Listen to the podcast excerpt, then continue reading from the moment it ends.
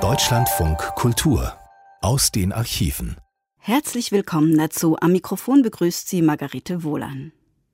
Der Westberliner Bezirk Kreuzberg war 1978 der Hauptsammelpunkt für die Türken und Türkinnen, die als Gastarbeiter, so wurden sie damals genannt, nach Deutschland kamen. Sie kamen aus überwiegend ländlichen Regionen in eine hochentwickelte Großstadtlandschaft. Das veränderte nicht nur sie, sondern auch Kreuzberg.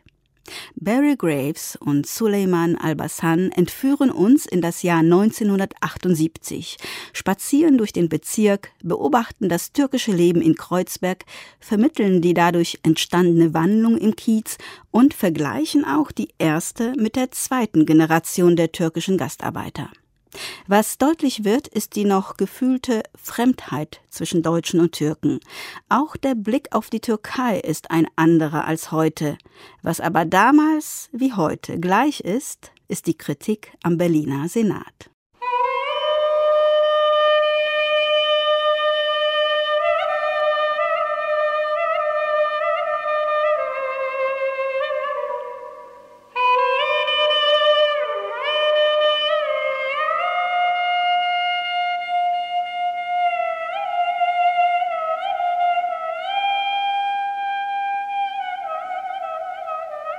Guten Abend, liebe Hörer. Ich heiße Süleyman Elbasan und bin Sozialarbeiter in einem türkischen Beratungsladen in Kreuzberg. Wir möchten Ihnen heute eine Sendung in deutscher Sprache über unser türkisches Kreuzberg bringen. Unser türkisches Kreuzberg, werden Sie sagen, ist es schon so weit? Und dabei war doch Kreuzberg mal Ziles Milieu, typisch Berliner Hinterhof-Idylle.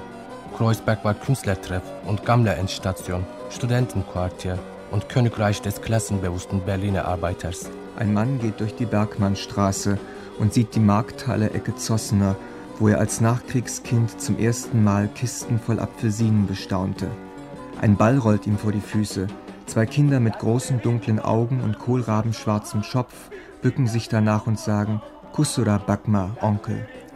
In den Hauseingängen stehen Frauen mit bunt geblümten Hosen eng geschlungenen Kopftüchern und großen Einkaufstaschen. Sie reden und ihre Hände sind ganz lebhaft, aber sie lachen kaum. Ihre Augen blicken alt und sagen ständig Vorsicht. Was ist aus meinem Kreuzberg geworden, denkt der Mann, während er an der Gaststätte vorbeigeht, in der er sonntags mit dem Vater ein Dunkelbier getrunken hat.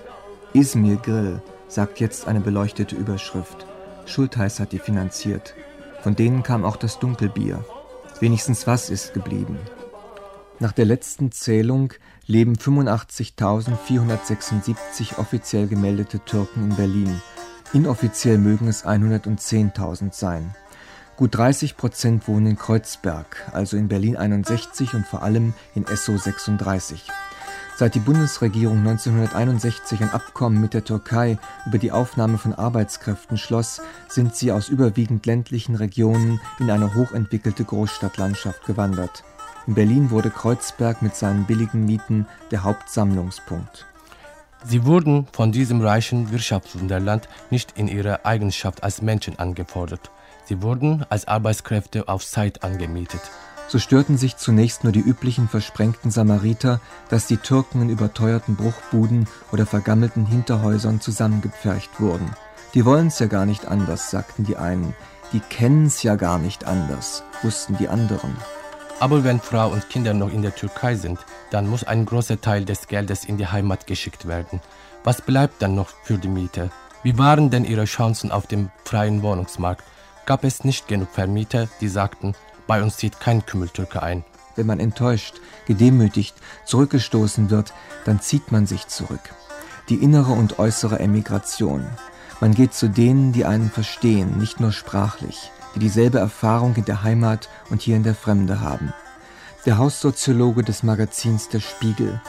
Es gehört zur Eigendynamik des Ghettowuchses, dass ungestümer Zuzug von Ausländern den Einheimischen das angestammte Quartier verleidet. Der dadurch ausgelöste Auszug der Deutschen schafft wiederum Platz für die Fremden, und so wird die Abwanderung der Einheimischen noch weiter beschleunigt.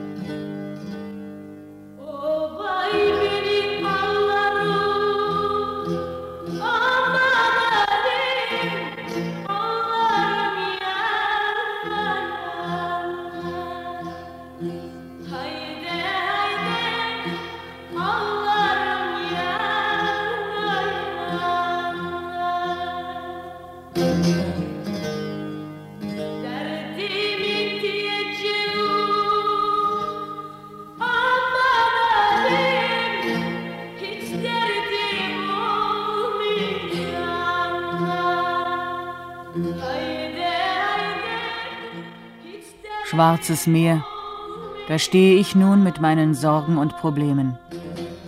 Meine betrübte Seele spiegelt sich in deinem Wasser, das so schwarz ist wie dein Name. Die großen Schiffe aus Deutschland senden ihre Landungsboote an deine Ufer. Deine Wellen laufen wie Tränen vom Strand. Wenn man sich trennt, gibt es dann nie mehr ein Wiedersehen? Deutschland, du solltest so leiden wie wir. Du hast viele Frauen weinen lassen. Deutschland. Deutschland, bitteres Land. Du hast uns mit deinem goldenen Glanz gelockt. Niemand weiß, warum du so viele unserer Männer zurückbehältst. Sag man, sollen unsere Kinder nur mir gehören?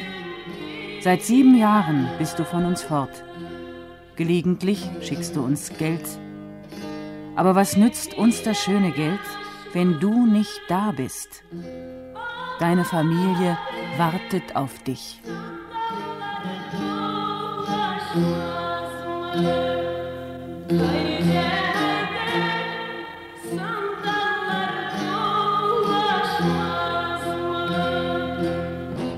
Die Klage ist vielleicht auch ein wenig Selbstanklage.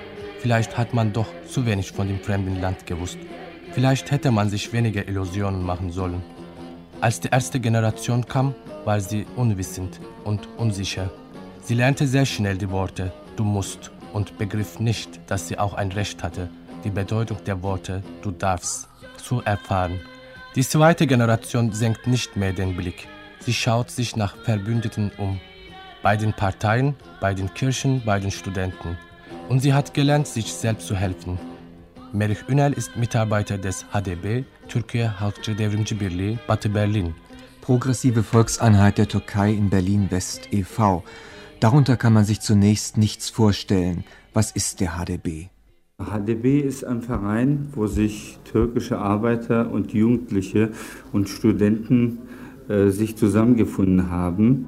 Die Partei des Regierungschefs Ecevit, die euren Verein stützt, die könnte man in etwa mit den Sozialdemokraten vergleichen?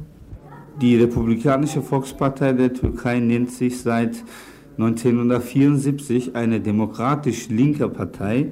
Diese Bezeichnung entspringt sich der konkreten Begebenheiten äh, der Türkei. In der Türkei existieren zurzeit äh, an die sechs, sieben sogenannte sozialistische Parteien, um da eine Differenzierung zu schaffen, auch in der türkischen Öffentlichkeit, hat die CHP diese Bezeichnung demokratisch links gewählt. Ist nun der HDB eine direkte Filiale der Partei hier oder ist er hier gegründet worden von Leuten, die halt den äh, Regierungschef unterstützen wollten? Der Verein Progressive Volkseinheit der Türkei ist eine reine Initiative der türkischen Arbeiter und Studenten hier in Berlin. Es ist keine Auslandsfiliale der CHP, also der Republikanischen Volkspartei, einfach aus dem Grunde, weil die türkischen und die deutschen Gesetze den Parteien die Haltung der Auslandsfilialen verbietet. Nun ist ja das Hauptziel des HDB sicherlich nicht nur äh, Mitglieder zu werben für Etschewitz Partei, sondern auch wahrscheinlich kulturelle und soziale Arbeiten zu leisten. Kannst du so einige der Aufgaben nennen, die der HDB hier in Berlin für die türkischen Mitbürger hat? Wir äh, versuchen in erster Linie die Probleme unserer Landsleute hier in Berlin, auch äh, in der Bundesrepublik über unsere Brudervereine äh, sich anzunehmen und deren Lösungen sowohl in der Türkei als auch hier beizutragen. Als zweitrangig betrachten wir das Problem, das sozialdemokratische Gedankengut oder besser gesagt das demokratisch-linke Gedankengut hier unter unseren äh, Landsleuten zu verbreiten. Was macht jetzt nun der Verein konkret für die Mitbürger, die irgendwelche Probleme und Sorgen haben? Wir äh, arbeiten erstmal für die türkische äh, Öffentlichkeit in einigen sehr konkreten Bereichen. Bis vor kurzem haben die türkischen Arbeiter äh, keinen Rentenanspruch in der Türkei gehabt. Wir haben jahrelang an diesem äh, Konzept gearbeitet und die Ecevit-Regierung hat neulich ein Gesetz verabschiedet, wodurch den türkischen Arbeitnehmern dieser Rentenanspruch in der Türkei gewährt wurde. Das andere äh, ist das Schul- und Erziehungsproblem der türkischen Jugendlichen. Auch äh, das kann man natürlich auch mit den Jugendlichen anderer Nationalitäten zusammen betrachten, auch in der letzten Zeit ist es in der deutschen Öffentlichkeit ziemlich viel über dieses Problem gesprochen worden. Da sind ungefähr an die 400.000 ausländische Jugendliche, äh, davon zum größten Teil türkische. Und dieses Problem nimmt an und für sich unsere Meisterarbeit in Anspruch. Wir versuchen in Zusammenarbeit mit deutschen und türkischen Behörden dieses Problem zu lösen. Wir haben äh, gemeinsame Kommissionen angesetzt, um äh, über die Probleme zu diskutieren. Außerdem haben wir äh, mit einigen Institutionen sehr gute Beziehungen, zum Beispiel das Kunstamt in Kreuzberg oder Künstlerhaus Bethanien. Ihr habt also auch so Beratungsstunden, wo man also mit seinen ganz alltäglichen Miet- und Arbeitsplatzsorgen zu euch kommen kann und da Beratung finden kann. Habt ihr da obendrein auch noch so eine Art rechtliche Hilfe, so Rechtsanwälte, die euch da unterstützen? Wir haben in der Woche einmal dienstags eine rechtliche Beratung. Da sind vier äh, Rechtsanwälte, die uns dabei bei der Bewältigung dieser rechtlichen Probleme helfen. Wir haben außerdem äh, eine soziale Betreuung hier im Verein. Zweimal in der Woche kommt ein Soziologe zu unserem Verein und befasst sich mit den sozialen Problemen unserer Landsleute. Außerdem äh, haben wir verschiedene Kulturaktivitäten, an denen sich sehr viele türkische Arbeiter und Familienangehörige beteiligen. An erster Stelle könnte ich äh, aufzählen, wir haben einen Chor da singen sehr viele Leute mit. Wir haben Folkloregruppen, wir haben äh, Fußballtruppen, wo äh, sehr viele Jugendliche ihre Freizeit äh, verwerten können. Das sind so die Hauptbeschäftigungsfelder. Sanırdım gündüzdü onlarla gecem. İçimde ümitti dost bildiklerim. Ne zaman yıkılıp yere düştüysem bırakıp da gitti gitti dost bildiklerim. Nerede o sözlere kandığım günler, her gülen yüzü dost sandığım günler, acıdan kahrolup yandığım günler, terk edip de gitti dost bildiklerim, dost bildiklerim, dost bildiklerim, dost bildiklerim. Ich lebe in einer Welt ohne Freunde. Ich habe jedes Vertrauen verloren. Sekmüren, dost bildiklerim.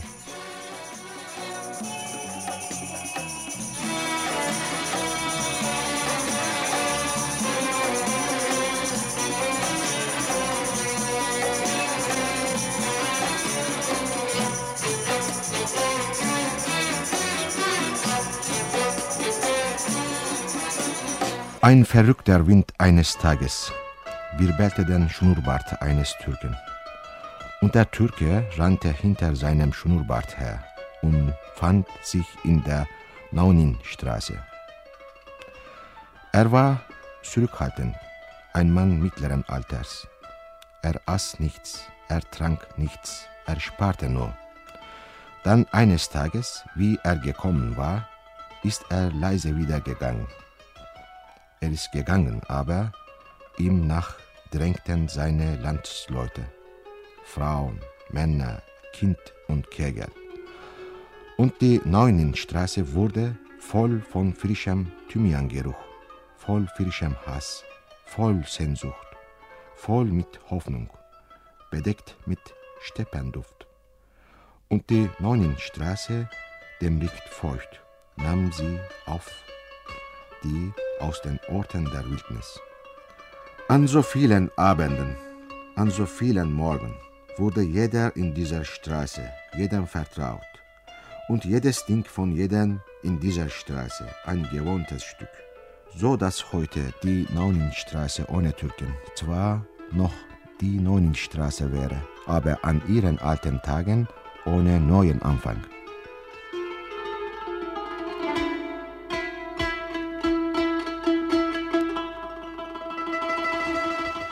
Tahsin Ingele studierte mit einem DAD-Stipendium an der damaligen Berliner Musikhochschule Violine. In dem von ihm geleiteten türkischen Arbeiterchor sieht er nun seine Berufung. Die Sänger verstehen sich als klassenkämpferische Proletarier, wenngleich sie sich jeder direkten politischen Betätigung enthalten. Über 80 Prozent der türkischen Arbeiter in Berlin sympathisieren ohnehin lieber mit Bülent Ecevits gemäßigt sozialdemokratischem Kurs. Der türkische Arbeiterchor ist äh, im Jahre 73 gegründet worden. Da singen hauptsächlich Arbeiter, die hier beschäftigt sind und auch einige Akademiker dabei, äh, Studenten auch. Wir haben einige wichtige Auftritte gehabt hier in Westberlin. Das war April 76 ein Konzert in der Philharmonie. Wir singen hauptsächlich in der Bundesrepublik. Das sind also die Auftritte mehr als in Westberlin. Ja. Nun ist ja der türkische Arbeiterchor nicht so ein Freizeitunternehmen allein, wo sich also Leute zusammengetan haben, um Volkslieder ihrer Heimat zu singen. Er hat auch eine gewisse, sagen wir mal, politische Zielrichtung. Das auch. Wir machen verschiedene Musik. Erstens die Volkslieder unserer Heimat. Zweitens internationale Arbeiterlieder. Das ist ja ein Arbeiterchor.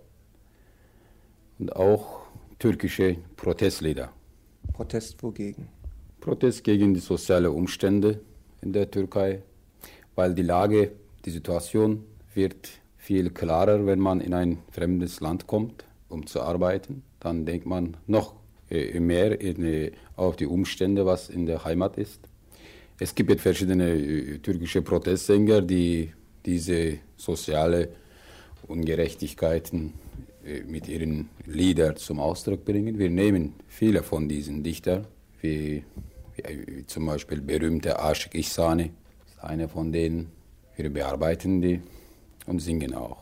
Nehmen Texte von den türkischen fortschrittlichen Dichtern, die komponieren wir und dann singen wir auch. Wie ist es mit Liedern über die soziale Lage der Türken, die hier in Deutschland leben? Das bringen wir auch zum Ausdruck, wie zum Beispiel beim Kindergeldlied.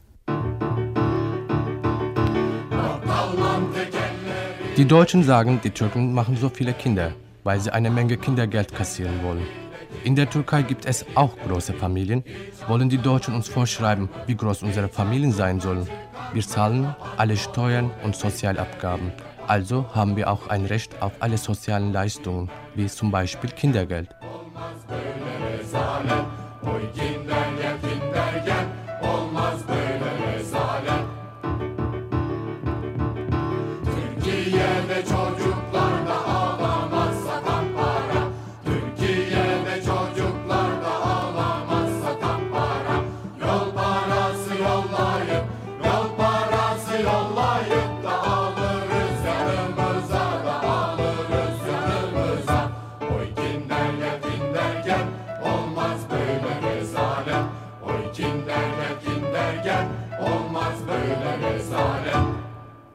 türkische Arbeiterchor trägt seine Lieder in Türkisch vor. Trotzdem sind Sie aber schon wahrscheinlich auch vor Deutschen aufgetreten. Wenn äh, deutsche Zuhörer im Saal voran, das ist meistens machen wir Übersetzungen, was wir singen oder wo, wovon das Lied handelt, wenigstens. Nein, das wird angesagt. Wir singen noch in Kurdisch, wir singen in Bulgarisch und wir haben auch vorerst noch andere so Volkslieder von verschiedenen Völkern zu lernen in Originalsprache.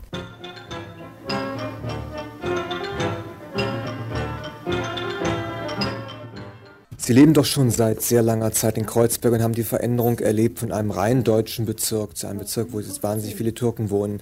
Jetzt sagen doch viele Deutsche, mit denen kann man nicht auskommen irgendwie, sind die anders als wir, da kommen wir nicht mit zurecht. Wie ist Ihre Erfahrung? Ich kann nichts Schlechtes sagen, ich kann nur das Beste sagen. In unserem Hause wohnen eine ganze Menge Türken, ich komme mit jedem zurecht und wenn ich einholen, ich habe die Hände voll also mit den Taschen. Die machen die Tür auf, sagen, bitteschön. Viele sagen ja, ach, die riechen so komisch und die haben so komische Sitten irgendwie, mit denen können wir nicht auskommen. Also haben sie nie erlebt. Das habe ich nicht erlebt. Ich habe hab nur die besten Erfahrungen gemacht. Und ich komme nach tagtäglich mit den Leuten zusammen. Es gibt ja solche und solche. Wie bei uns gibt es auch äh, genau solche Rabauken, wie wir sagen. Nun wird es da natürlich auch welche geben, aber die ich kennenlerne, in der ganzen Gegend, ich kann nur das Beste sagen. Meinen Sie denn, dass Kreuzberg irgendwie darunter gelitten hat, dass jetzt so viele Türken hier wohnen, dass der Bezirk nicht mehr so ist, was er früher mal war? Oder kann das vielleicht ganz ulkig sein, dass jetzt mal Deutsche und Ausländer zusammenleben, irgendwas Neues draus wird? Ach ne, das wird schon etwas Neues draus werden. Es ist nicht mehr das, was es gewesen ist, das aber da gebe ich aber unserem Senat mehr die Schuld. Das ist das ganze Sanieren, dass das alles auseinandergerissen wird, statt das mal ein bisschen in Stand zu halten. Nicht? Das ist meine Meinung dazu. Ja, es gibt nämlich ähm, Probleme wahrscheinlich, unter denen Sie genauso als Deutsche wie die Türken drunter leiden, nicht? Eben mit diesem Sanieren und Ja. diesem Niederreißen von Wir sind ja aus, äh, aus der Skalitzer Straße. Das Haus ist abgerissen. Nichts steht da.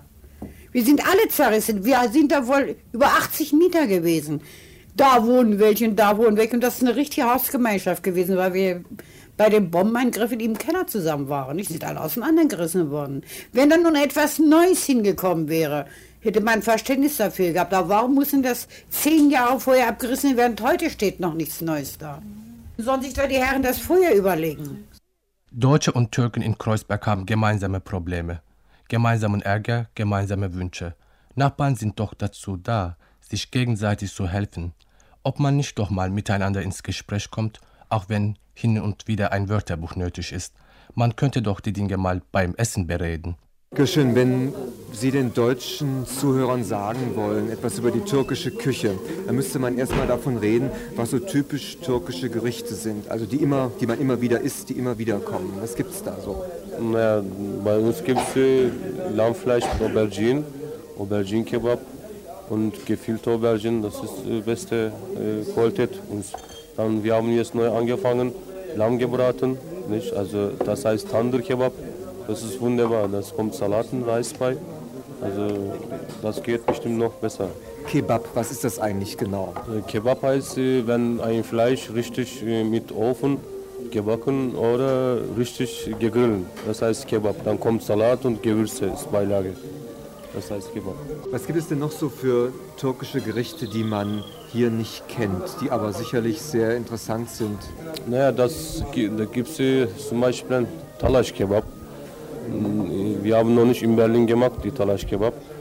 Das kommt äh, viele Gewürze und gebratene Fleisch und Tomaten, Soße, Zwiebel zusammen mit richtigem äh, Brot äh, zusammengebacken. Also, Wie ist es eigentlich mit den Gewürzen? Jetzt haben vielleicht deutsche Hörer Angst, weil sie sagen, ach, das ist alles so scharf gewürzt, das kann ich Nee. nicht vertragen. Nee, das ist nicht stimmt. Also wenn als Gewürze ist, Gewürze ist nicht sehr scharf. Also Ge- Gewürze gibt es scharfe Gewürze, nur milde Gewürze.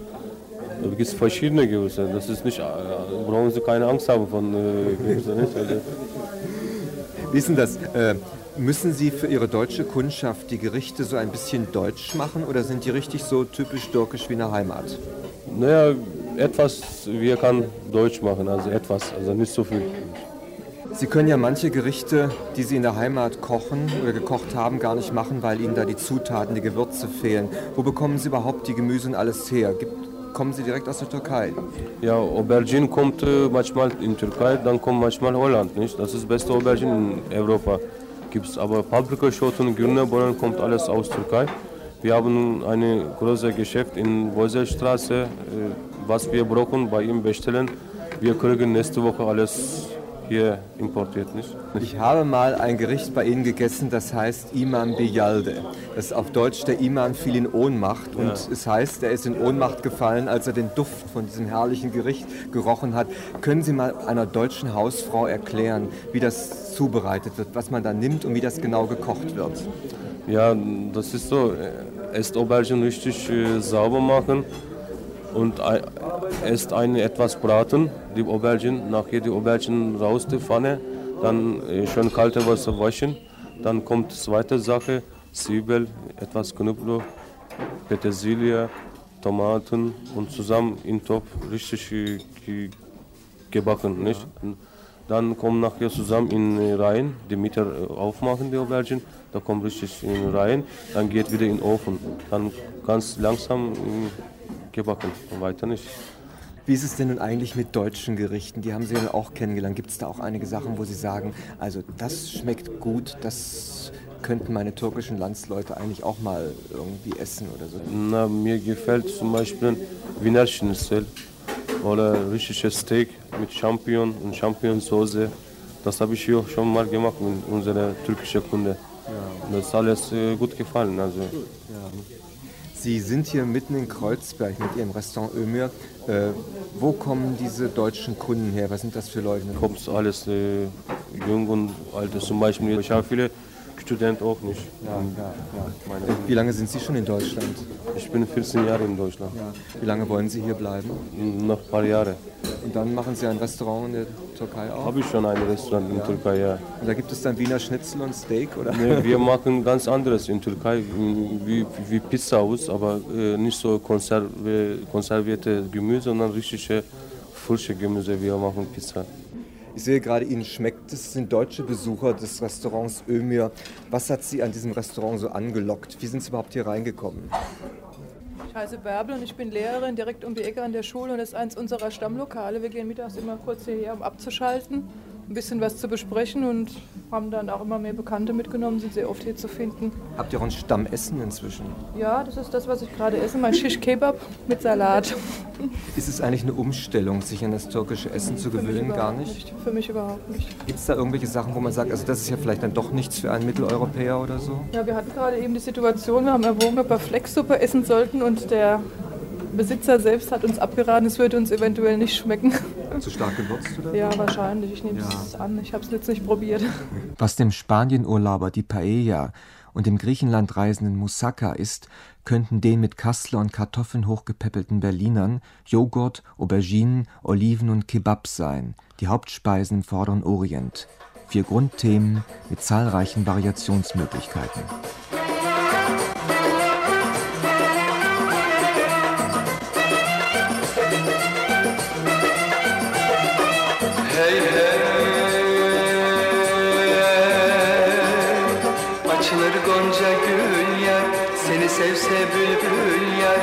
Açılır gonca gül yar Seni sevse bülbül yar. Seni Mecnun görseydi Düşüp ölmez miydi yar? Seni Mecnun görseydi Düşüp ölmez miydi yar? Kaşların, gözlerin, sözlerin ne güzel.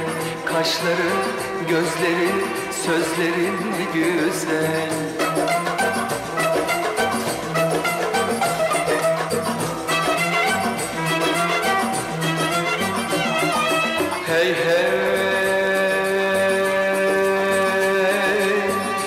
Gelişin ceylan gibi Boylusun fidan gibi. Gelişin ceylan gibi Boylusun fidan gibi. Küçücüktün büyüdün Dillere destan gibi. Küçücüktün büyüdün Dillere destan gibi. Kaşların, gözlerin, sözlerin güzel. Kaşların, Gözlerin, sözlerin güzel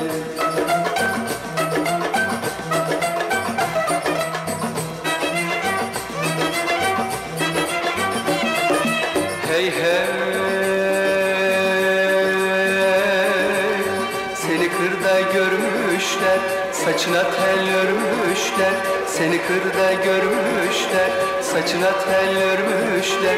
Yedi yıl düşünmüşler Bana layık görmüşler. Yedi yıl düşünmüşler Bana layık görmüşler. Kaşların, gözlerin, sözlerin ne güzel. Kaşların, gözlerin, sözlerin ne güzel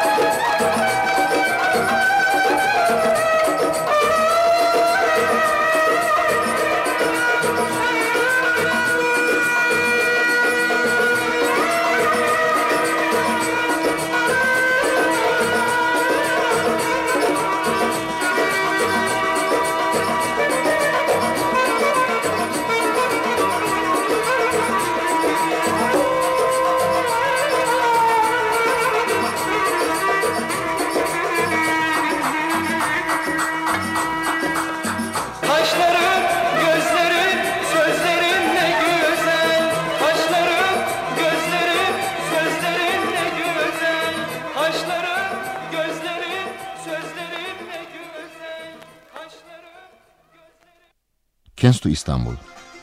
Kennst du Bebek in Istanbul? Weißt du am Bosporus die Zeit, als die Stimmen der Lauten aufstiegen und wie Fasane die Boote vorbeiliefen, an den Fenstern der Ufervillen, in denen sich das Meer spiegelt und spielt. Das Casino von Nazmi, Nikos Restaurant über Meer, kennst du sie? An einem Ende der Bucht das Aische Sultan Wäldchen, auf der anderen Seite die Ufervilla des Halim Pascha und Pinien, Zypressen, Magnolien, Judasbäume, Kastanien an heißen Augusttagen, violetter Dunst über allen. Im Wald tranken wir billigen Wein und beglotzten die Gartenpartys in den Strandvillen. Kennst du das? Nichts geht über Bebek an Schönheit und es ist unmöglich zu erklären. Hin und hergerissen sein zwischen einer Welt, die einem alles verspricht und moralisch nichts hält, und eine Zukunft, die die Vergangenheit der Eltern ist. Eine Sprache sprechen, die fremd ist, obwohl man sie besser kann als die Muttersprache. John Travolta im Kino sehen, Bravo lesen und die Kosmetikanzeigen studieren, wie bei einem verbotenen Ausflug in ein Land, an dem man sich nicht freuen darf. Denn freuen heißt behalten wollen. Aber türkische Mädchen müssen verzichten lernen, wenn sie auch in Deutschland verlernt haben. Warum? Selma und Nilgül. Wenn ich an das Gespräch mit ihnen denke, kommen mir die Tränen, obwohl wir viel gelacht haben. Liebenswerte Hauptdarstellerin in der Kreuzberger Tragödie unserer Tage. Ich weiß nicht, wohin ich gehöre. Also die Türken, die werden als, in Deutschland als Gäste bezeichnet. Und Gäste müssen sich in einem Gastland anpassen. So wird es von den Deutschen verlangt. Und wenn die Türken ihre eigene Lebensweise entfalten, dann wird es immer so ein bisschen scheel angesehen. Fällt es euch schwer, jetzt als türkische Mädchen, euch so an diese deutsche Lebensweise anzupassen?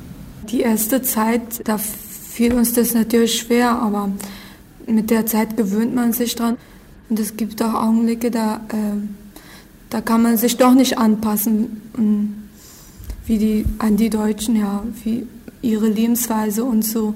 Es gibt doch sehr viele Unterschiede und wir sind eben nicht dran gewöhnt. Was findet ihr denn hier gut an der deutschen Lebensweise? Was würdet ihr gerne nachmachen? Also nachmachen würde ich bestimmt nicht, dass ich äh, meinen Respekt vor meinen Eltern verliere dass ich da, falls ich vor meinen Eltern rauche und äh, mit meinem Freund schmuse oder so, ja, das würde ich vor meinen Eltern bestimmt nicht machen. Und äh, was ich bei den Deutschen gut finde, dass die alles so offen sagen ins Gesicht und so, dass die eben äh, mehr ihre Meinung mehr äh, so offen sagen können, ja, dass sie da keine Hemmungen haben. Die Eltern, die sind so, ich finde, die sind altmodisch ein bisschen, ne? weil, wir, weil ich zum Beispiel seit zehn Jahren in Berlin lebe, bin ich jetzt ganz anders jetzt erzogen worden. Ne? Und manchmal fällt es mir echt schwer. Die Deutschen zum Beispiel, die können ausgehen ne? und mit Jungs so frei reden. Ich meine, ich möchte keinen Freund haben oder so, aber ich möchte gerne auch mit Jungs reden können, als ob ich mit einer Freundin rede. Ne? Und das ist bei uns schlecht angesehen, wenn man mit einer Jungen spricht oder mit einer Jungen ausgeht. Das finde ich eben blöd. Wie findet ihr denn die Unterschied zwischen also türkisches Leben und deutsches Leben? Was also wir können uns hier bei Deutschen nicht anpassen, dass sie mit 18 von zu Hause weggehen. Und ich finde, die haben echt kein inniges Familienverhältnis. Und das finde ich dadurch, dass sie mit 18 einfach abhauen ne, und überhaupt keinen Respekt vor den Eltern haben. Und wir, wir äh, müssen aber bleiben, wenn wir auch 18 oder 19 sind, müssen wir zu Hause bleiben. Ich meine, wir bleiben auch gerne zu Hause, bis wir verheiratet sind. Wir dürfen nicht einfach so aus, also wechseln von zu Hause und mit einem Freund leben. Ne? Ja, sind die deutschen Mädchen dann in eurer Meinung vielleicht unmoralisch oder sagt ihr einfach, na, die haben eine andere Meinung, wir haben unsere Meinung, jeder, wie man so sagt, nach seiner Fasson? Nee, unmoralisch ist es nicht, denn die können nichts dafür, die sind so erzogen worden. Nicht? Es kommt eben darauf an, wie man erzogen worden ist. Ihr seid ja schon so lange in Berlin und ihr habt ja dieses Leben, also deutsches Leben, äh, irgendwo daran gewöhnt. Also wäre das nicht schwierig, wenn ihr irgendwann äh, der Türkei zurückkehrt? Was für welche Probleme du siehst in der Türkei, was dich erwartet? Also für mich ist es schlimm. Zuerst, weil ich nicht so gut Türkisch kann. Und da ist es für mich echt schlimm, in eine Gesellschaft aufzutreten. Wenn ich was Gutes sagen will, da kommt bei mir immer was Schlechtes raus. Sie verstehen das immer schlecht. Ne? Und ich glaube, ich bin auch ein bisschen freier, wenn ich zum Beispiel draußen vor der Tür stehe oder so, da sagen sie gleich, sowas darf man nicht und so. Und ich bin nur in Deutschland so gewöhnt von den anderen Leuten oder so von Freunden und so. Ne? Und ich glaube, das wird schwer sein, wenn ich nach Türkei fahre, für immer, dass ich mich eben ein bisschen anpassen muss. Und das wird für mich echt schwer, mich dort anzupassen. Möchtest du denn zurück in die Türkei? Ja, für immer. Ja? Aber ich möchte nicht für immer hier bleiben. Ich kann mein Vaterland doch nicht verleugnen, wenn ich auch gerne in Deutschland bleibe. Ne? Aber Türkei gefällt mir doch besser. Hast du nicht Angst, wenn du manchmal so überlegst, äh, ich gehe ja doch mal in die Türkei zurück, dass du dann zurückkommst und findest es die erste Zeit schön, aber dann merkst du plötzlich, dass du zwar dem Pass nach eine Türkin bist, aber dass du doch irgendwie schon Deutsch denkst und empfindest? Ja, das stimmt schon. Da werde ich bestimmt Schwierigkeiten haben, ne, weil ich eben anders denke und meine Meinung auch offen sage. Und ich bin ja auch ein bisschen frech und so und das verstehen sie falsch, nicht dort. Und das wird bestimmt schwierig für mich. Ihr seid ja auch in Urlaub in der Türkei gewesen. Es ist bestimmt für euch schwierig, äh, mit irgendwelchen Freunden oder mit Leuten recht zurechtzukommen. War das schwierig für euch? Ja, für mich schon. Äh, die haben alle mich erstmal schief angeguckt, weil ich aus Deutschland komme und so.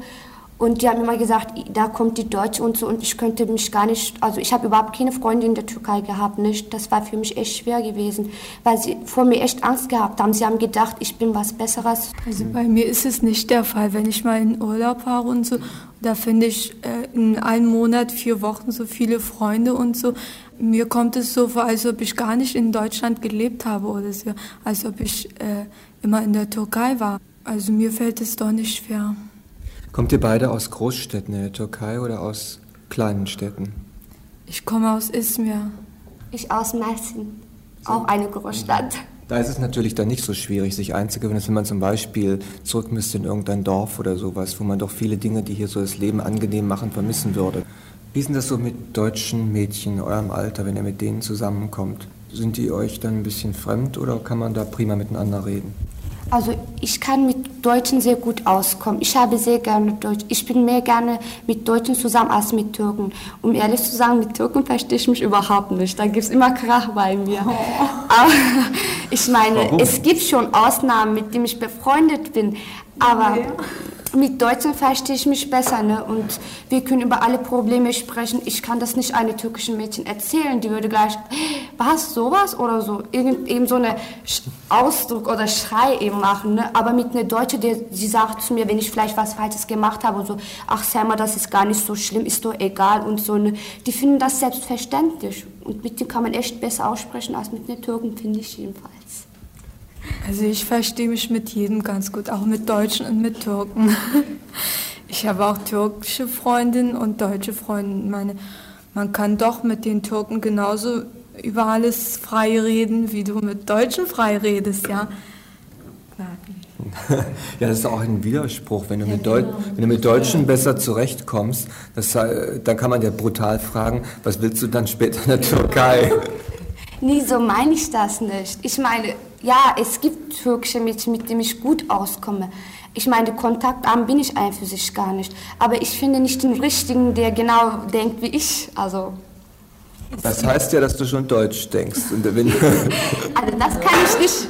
Das kann ich nicht verleugnen. Ich denke Deutsch, aber trotzdem, eins vergesse ich nicht, meine äh, Religion, die vergesse ich nicht. Also die, die lasse ich türkisch bleiben. Aber sonst, Deutsche denke ich auch, ich fühle auch manchmal als Deutsche, aber wenn ich nach Türkei gehe, da fange ich an, mein Gefühl einzuschalten und denke bis auch an Türkisch. Ne? Die Religion ist so ein Thema. Äh, es gibt ja kaum noch ein deutsches Mädchen, was besonders religiös ist, weil Religion hier gar keine große Rolle aus verschiedenen Gründen spielt. Bei euch zu Hause noch viel mehr. Und das dann natürlich dann auch hier in Berlin entsprechend, nicht? Ja, wissen Sie, was das Schlimmste ist? Ich äh, glaube sehr an Gott, ne? Und ich bin auch stark gläubig, aber das Schlimmste ist, ich darf ja nicht so äh, kurz anziehen oder so, ne? Und ich bin eben so erzogen und das fällt mir schwer, mich zuzumachen, ne? Und ich darf eigentlich auch nicht so offen oder was weiß ich, oder schminken oder so. Ich meine, ich bin so erzogen worden, ne?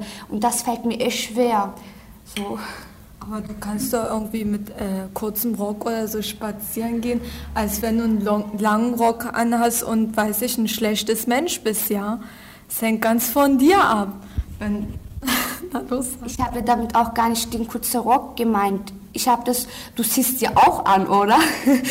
Kurzärmlich oder so, das habe ich gar nicht gemeint. Ich meine, in der Türkei, im Großstadt ziehen sie auch Mine an. So ist es nicht, dass, das, dass in der Türkei die Leute zurückgeblieben sind. So sind sie nicht. Früher war das schon altmodisch, aber jetzt sind es schon moderner geworden, nicht? Aber trotzdem, so modern wie in Deutschland ist es trotzdem wieder nicht. Ja, weil auch der Koran doch viel strengere Vorschriften für das tägliche Leben macht, nicht? Wenn man wirklich gläubig sein will, muss sich daran halten, um ehrlich zu sagen, da hätte ich überhaupt keine mehr.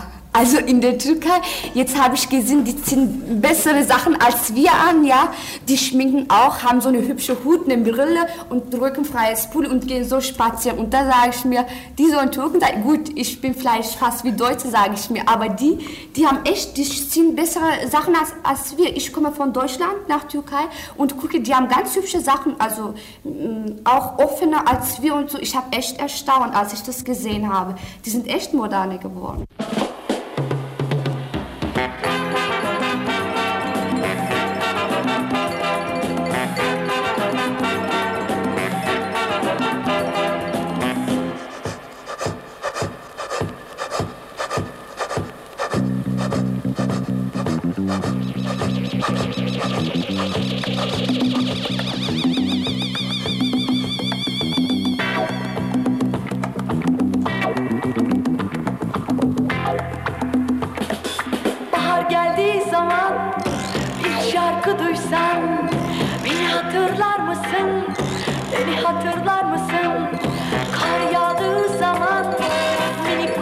baksan Beni hatırlar mısın?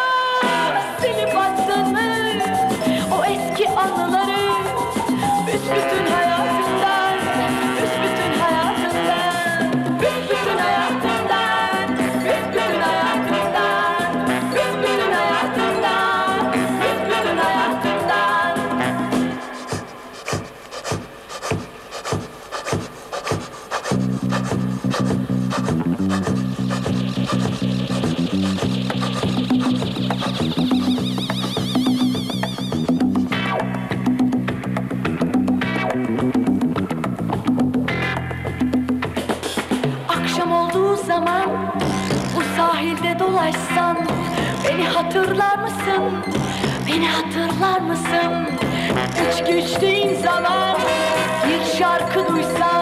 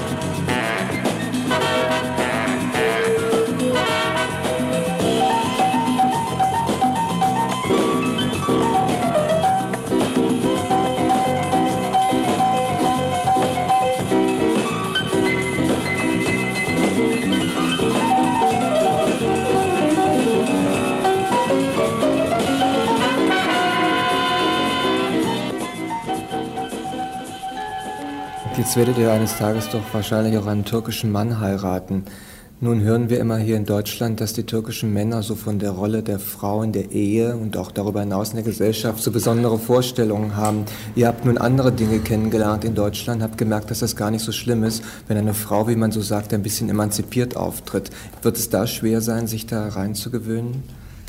Oh ja, das bestimmt. Also ich sage immer, was ich denke und so. Ne? Und für einen Mann, also ich bin auch gerne selbstständig. Ich würde auch gerne meinen Beruf, wenn ich es schaffe, weitermachen und so. Und ich glaube, es kommt trotzdem auf den Mann an, aber ich glaube, der würde nicht sehen, dass ich arbeite. Er möchte mich lieber dann zu Hause als Hausfrau haben. Ne? Und ich möchte meine Selbstständigkeit nicht verlieren. Ich möchte gerne auch was zu sagen haben zu Hause. Ich glaube, dass die Männer also heutzutage gar nicht so streng sind, die Türken. Ja, die haben sich äh, angepasst will ich nicht sagen, aber die in der Türkei zum Beispiel, die studieren alle, fast alle jungen Männer, die studieren und die haben, die denken doch nicht wie die äh, alten Leute vom Frühjahr, ja. Und die behandeln, ich kenne sehr viele, die arbeiten und so und dann, dann sagen die Männer bestimmt nicht, jetzt bleibst du zu Hause und so, ja. Wie ist denn das so mit euren Berufsaussichten? Was wollt ihr denn mal werden? Also ich würde gerne weiter studieren, wenn möglich. Was? Apothekerin oder so in Medizin auf jeden Fall so. Ich möchte gerne Apothekenhelferin werden, dann würde ich gerne aufhören. Ich möchte nicht mehr zur Schule. Es hat ja vor nicht allzu langer Zeit auch in Deutschland das gegeben, was man so nennt, doppelte Moral. Das heißt also, dass, dass die Jungs sich alles erlauben durften, aber die Mädchen nicht. Findet ihr denn entweder, die Jungs sind auch Jungfrau, wenn, wenn ihr heiratet, oder äh, gleiches Recht für alle? Wie ist denn das? Oder meinst du, dass, dass die Männer sich nach wie vor alles erlauben können, aber eine Frau muss halt ein bisschen sich zurückhalten? Das glaube ich gar nicht mal. Eine Frau, meine die ist jetzt genauso frei wie ein Mann, ja, und sie kann alles tun wie ein Mann. Sie arbeitet ja genauso wie ein Mann. Warum darf sie nicht alles tun und, weiß ich, ins Kino gehen und so, ja? Ich meine. Die Frau muss ihre Stellung haben und der Mann ihr. Aber zu einem Teil finde ich gemein, dass die Männer, also die türkischen Männer verlangen, dass man Jungfrau ist. Das finde ich gemein. Ich meine, zu einem Teil gut. Ich meine, wenn der Junge mir jetzt sagen würde, Selma, ich möchte dich heiraten, wenn du auch nicht äh, Jungfrau bist oder so, da würde ich nicht gleich mit anderen eben was machen oder so. Aber zu einem Teil finde ich, man braucht ja nicht unbedingt miteinander zu schlafen. Das kann auch... Äh, wenn man tun, tun, äh, tun macht oder so, ich meine, das kann überall passieren oder man wird vergewaltigt auf der Straße. Ne? Und nee, ich meine, nein, ich meine, es passiert und da braucht man nicht unbedingt mit einem Jungen zu schlafen, um, um eben seine Jungfrau zu verlieren. Ne? Da kann vieles passieren. Und das finde ich gemein, dass die Jungs dafür da kein Verständnis haben. Ich glaube, die türkischen Jungs wollen bestimmt eine, äh, also Jungfrau-Mädchen haben ne? und nicht als eine Frau, denn der würde sagen, was soll ich denn mit dir, du hast schon Tausende gehabt, ne? Und da ist man gleich echt als Hure abgestempelt. Ja, ich sehe da ein Problem, wenn du irgendwann mit einem türkischen Jungen oder mit einem türkischen Mann heiraten würdest. Und wenn dieser Mann vieles, was du also jetzt machen kannst, verbieten würde, was, wie würdest denn das reagieren? Oder wie würdest denn also überhaupt äh, dieser Kontakt zu deinem Mann halten? Ich würde zuerst mal mit ihm drüber sprechen, warum er das nicht will. Und also er soll mal seine Meinung offen sagen und ich also müssen wir uns zuerst äh, unterhalten, dass ich da jetzt nicht gleich äh, nervös werde und rumschreie, nein, das werde ich jetzt machen, was du mir verboten hast und so, ja, dass ich erstmal mit ihm rede. Also ich würde als erstes, bevor ich heirate, sagen Sie mal, ich bin in Deutschland aufgewachsen. Ne? Und das stelle ich als Bedienung. Ich darf mich schwenken. Ich darf mich nicht zumachen, ja? Und, und ich darf auch rauchen, ne? Und die drei Dinge will ich nur von dir. Und wenn du damit einverstanden bist, dann heiraten wir, ne? Und wenn nicht, dann hast du den Pech gehabt. Und wenn du liebst, was machst du denn? Naja, dann sprechen wir uns eben aus und ich glaube, ich hoffe, dass ich eine verständnisvolle Mann kriege.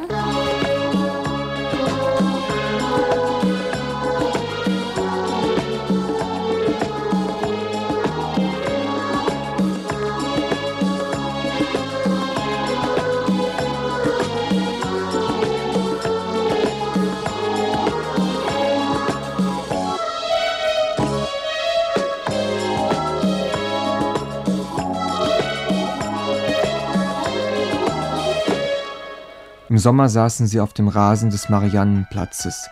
bis das nicht mehr ging, weil der Rasen saniert werden musste. Sie legten braune und grüne und grob karierte Decken auf die Wiese im Jahnpark, stellten den Samovar mit dem Tee bereit, packten die Melonen, den Schafskäse, die herzhaften Dolma-Röllchen aus und jemand spielte auf dem Bilka-Kassettenrekorder ein Lied vom Meer und von der Sonne. Ich sah, wie sie sich um die Schreibtische der Türktours drängten, wieder einmal in die Heimat, die ihnen materiell so wenig zu bieten hatte, die sie aber immateriell niemals vergessen würden.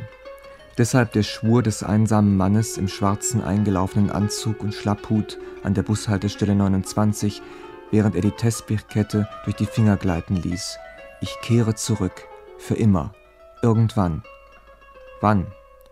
Für Ali in der Nauninstraße, Halime von Cottbusser Tor, Ahmed und Kasim in der Oppelner Straße und die nette Frau hinter der Theke im Ei-Exportladen. Solange ihr hier bleibt, seid ihr willkommen, denn Berlin soll eine Heimat für viele sein.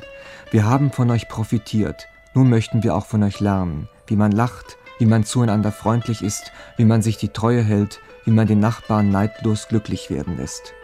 Ihr habt euch ducken müssen bei einer Dreckarbeit, die kein Deutscher mehr machen möchte, zu Niedriglöhnen. Nach Feierabend eingepfercht in feuchten Schmuddelhöhlen.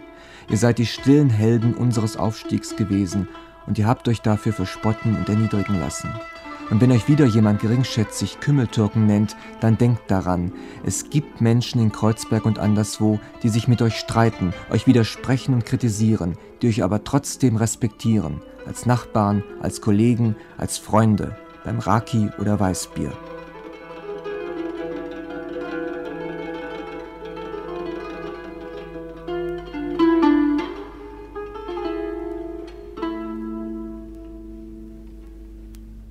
Eines Tages, wenn ich von hier weg muss, gehe ich wieder nach Bebek, zur Blaufischzeit. Es geht nichts über Blaufisch, unmöglich, die Schönheit Bebeks zu erklären. Und wie die großen Familien von Bebek, dort zu wohnen, das steht mir zu und allen. Ich weiß nicht, habe ich es richtig erklärt, Bruder Lehm. Ich habe gelernt, dass mein Recht auch ein Recht ist Nie wieder versichte ich auf mein Recht und wenn es mein Leben kostet. Unser türkisches Kreuzberg, eine Sendung von Beri Greves und Süleyman Elbasan.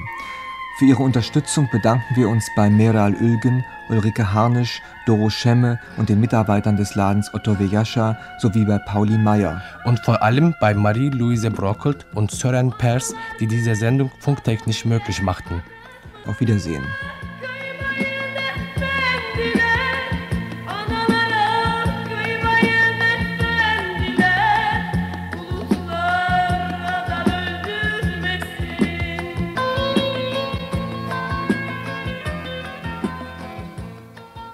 Unser türkisches Kreuzberg wurde gesendet im Rias am 28. Oktober 1978. Am kommenden Samstag gibt es ein Wiederhören mit der deutsch-mexikanischen Sängerin und Schauspielerin Olivia Molina. Sie wurde in den 60er Jahren mit deutschen Schlagern bekannt, aber es wäre unfair, Olivia Molina nur darauf zu beschränken. Sie ist so viel mehr.